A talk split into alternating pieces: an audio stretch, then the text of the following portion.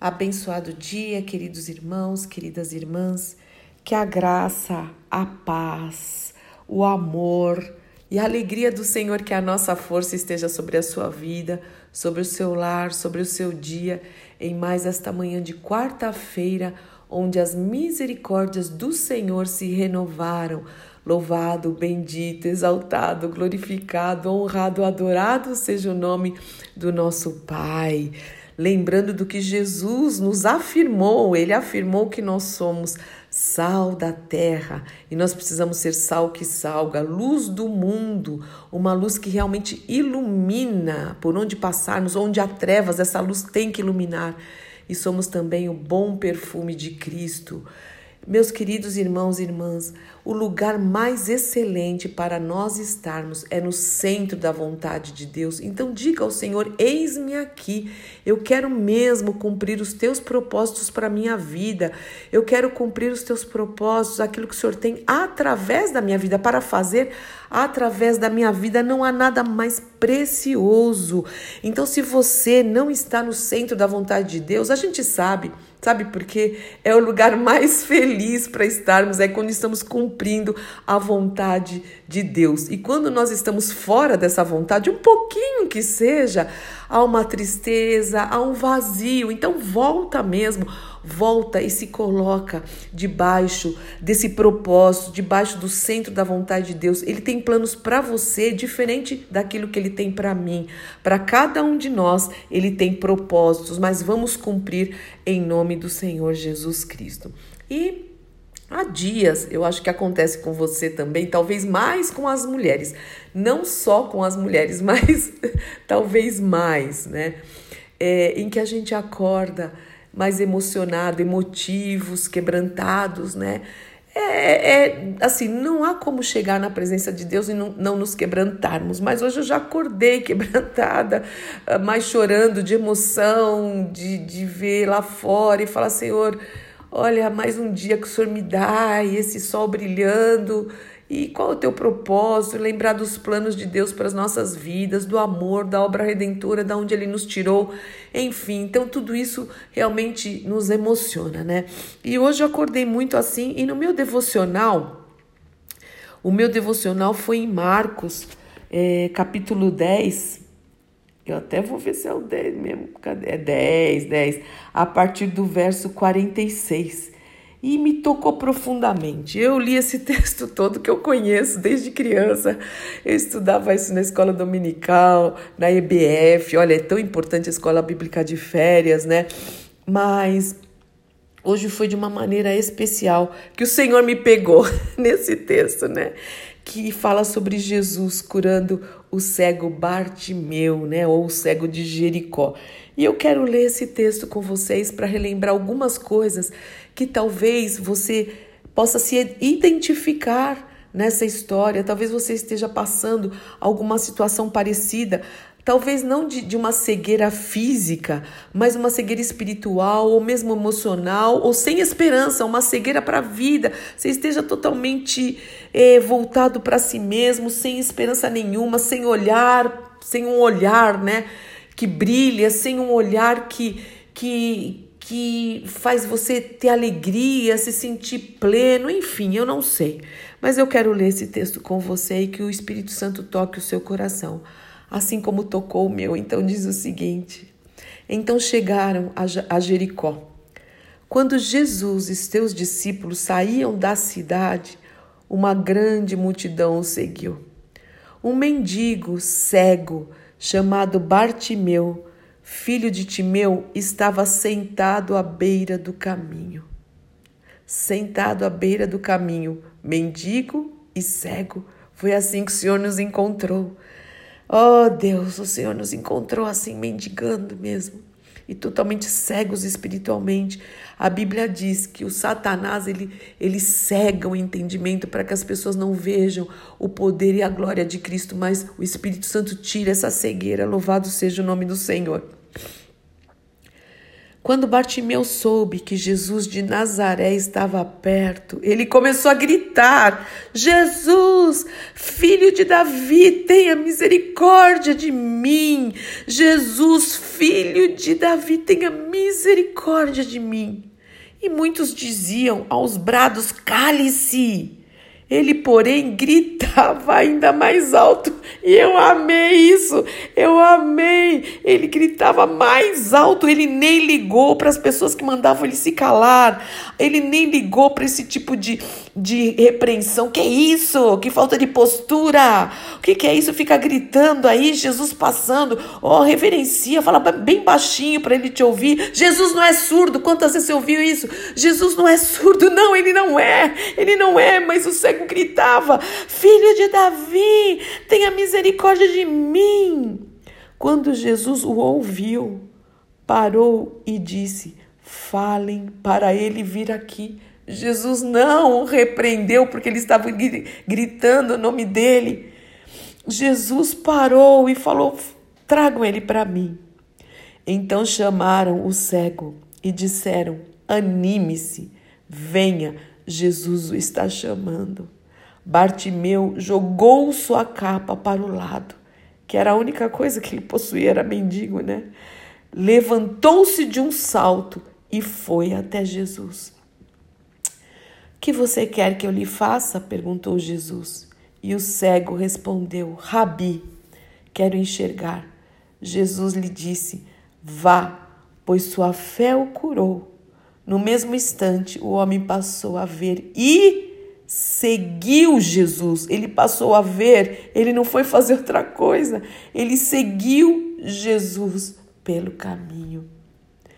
Meu irmão e minha irmã, eu não sei como está a sua vida hoje, mas o Senhor me tocou profundamente, porque muitas vezes eu clamei, eu gritei, às vezes eu grito ainda, eu falo muito alto, eu quero me expressar, não porque Jesus seja surdo, não porque eu precise gritar, mas sabe de uma coisa? É tão interessante porque num jogo de futebol as pessoas gritam. Eu, e olha, de novo, eu estou citando futebol, não tenho nada contra futebol. Meu irmão tem uma escolinha de futebol que é uma bênção na vida de crianças lá em Santos. Meu pai era professor de educação física, era técnico de futebol de salão também. Enfim, não é nada. Mas eu vejo mesmo pessoas que às vezes são tão quietas, né? Tão comportadas. Num jogo é capaz de falar até palavrão, misericórdia. Mas gritam e se expressam e tudo por causa de um jogo. Mas chamam a atenção, repreende alguém que grita. Ou eu não estou falando de desequilíbrio, eu não estou falando de um negócio neurótico, mais uma vez, não. Eu estou falando eh, de, de, de uma atitude é, equilibrada, mas que gritam, que se expressam diante de Cristo, é capaz de chamar atenção. É um fanático, para que tudo isso? Mas é capaz de num futebol, ou num show, num show de uma música é, cacareco, de qualquer cacareco, é do tempo da minha bisavó, né? De uma música com uma letra horrorosa, aqueles shows que lotam, a pessoa, pá, todo mundo suando, pulando, pulando, pulando, com as mãos levantadas, e, e, e pode ficar horas pulando e gritando, às vezes uma, uma droga de um show de verdade. E diante do Senhor, oh, não pode, não pode. A reverência, como se gritar, como se você se expressar, como levantar as mãos, como pular para Jesus e chorar diante dele e, e sorrir para ele fosse algo errado. Quer dizer, para as coisas desse sistema pode se expressar, ninguém chama de nada. E para o Senhor que deu a vida, meu Deus, eu não quero só pular, eu quero jogar a cadeira para cima, eu quero correr, eu quero chorar. Qual expressão? Como a gente pode se expressar. Eu não estou falando que todo mundo faz desse jeito. Às vezes, uma pessoa muito quietinha está se expressando. Cada um tem a sua forma de se expressar. Não necessariamente, porque também a pessoa pode pular, gritar, né? E levantar as suas mãos e está fazendo isso de uma maneira carnal para se aparecer, ou sei lá por quê, por oba-oba. Mas o Senhor conhece a intenção do coração. E olha aqui, nesse caso. As pessoas mandaram ele se calar. E os discípulos estavam junto. Cale-se. Que é isso? Ficar gritando, mas Jesus fala. Deixa ele, porque ele gritou ainda mais alto e o Senhor o chamou, fala para ele vir aqui.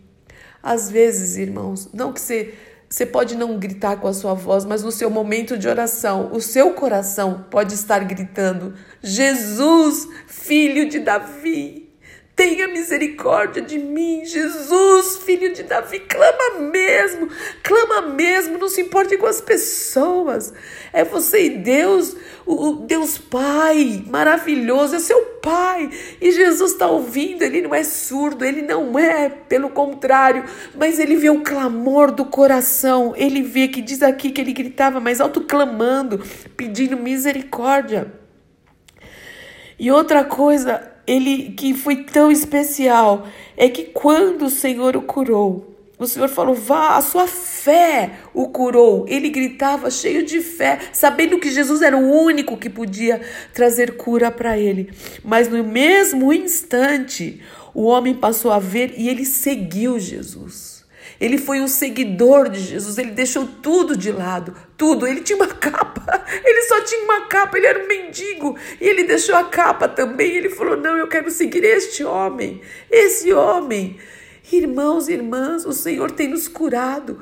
Um dia Ele abriu a nossa visão, a nossa cegueira espiritual, como eu falei.